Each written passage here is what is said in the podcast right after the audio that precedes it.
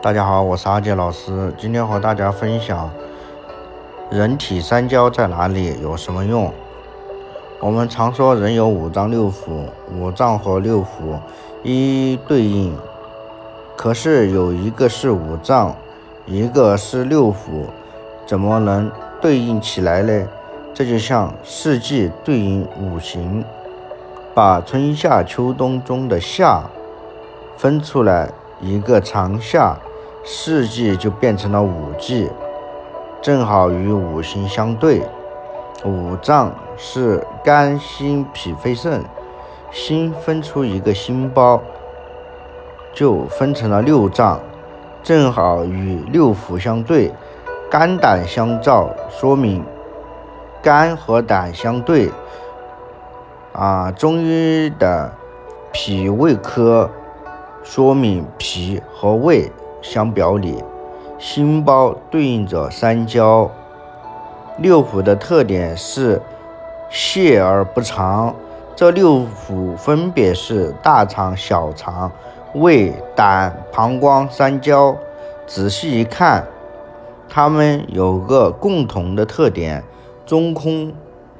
泄而不藏的意思就是说，六腑不要塞得太满了。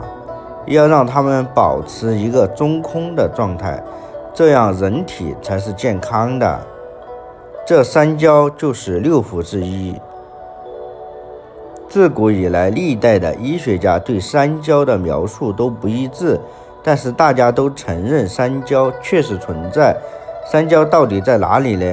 《难经》上说：“三焦者，水谷之通道，啊，气之所终始也。”三焦者，元气之别始也，主通行三气，经历啊五脏六腑，明确说明三焦是人体元气升降出入的道路。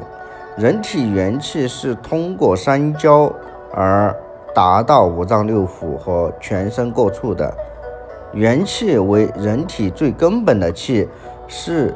生命活动的原动力，元气根于肾，通过三焦，别于十二经脉，而达于五脏六腑，故称三焦为元气之别时。《黄帝内经》上说：“上焦如雾，中焦如藕，下焦如毒，如雾。”是说像雾露弥漫。指的是心肺的弥散功能，如藕是指脾胃消化食物，像发酵一样；堵是下水道，如堵指的是肝肾排毒，把毒物排出体外。所以三焦首先要有能力保持一个空的通气的状态，还要符合上焦、中焦、下焦的。各自不同功能。从这个角度来看，我们的身体，你就会发现，只有躯干符合这个条件。